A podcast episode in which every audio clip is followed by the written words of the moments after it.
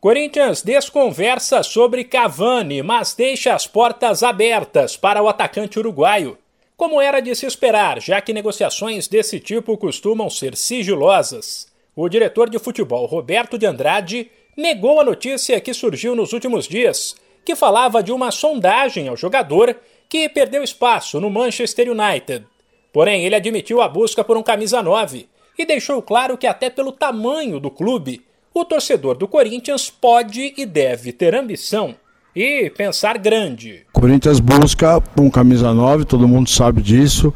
Esses nomes que você colocou não foi colocado por nós, são é, grandes atletas no mundo que nós não tivemos nenhum contato nem com o Cavani, que é o mais falado, muito menos com, com o Soares.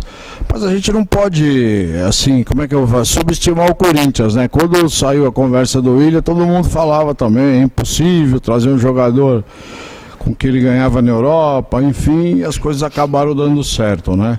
Então são grandes nomes, são jogadores que a gente fica monitorando, não só ele, como outros também, que estão em período de final de contrato, que se torna mais fácil, não estou dizendo que é fácil, mas se torna mais fácil. Mas nesses dois nomes que você citou, nós não tivemos conversa com ninguém, não sabemos nem se ele tem vontade de vir jogar no Brasil. Nos bastidores, porém, o que se ouve é que existiu sim uma conversa com o irmão e empresário de Cavani, que aos 35 anos não descarta atuar na América do Sul, mais perto ou até em seu país natal, mas que ainda tem mercado na Europa.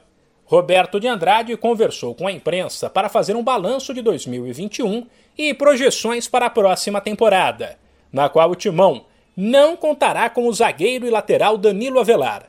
O jogador estava afastado no meio do ano passado por conta de uma cirurgia no joelho, quando fez uma ofensa racial a um adversário durante uma partida de game online Revoltada, parte da torcida pediu a saída imediata de Avelar, que o clube pensou em demitir por justa causa, mas não encontrou base jurídica para isso.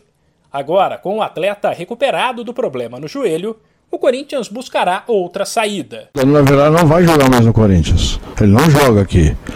Nós vamos achar uma situação para ele, vamos vendê-lo, vamos emprestá-lo. Nós estamos só aguardando o final da transição dele do departamento médico para estar tá apto para poder trabalhar em qualquer outro lugar, mas no Corinthians ele não joga mais. Por fim, o clube se manifestou pela primeira vez sobre a situação do atacante Jô. Ele está envolvido em uma polêmica na vida pessoal, depois de uma suposta participação em uma festa e um sumiço de três dias.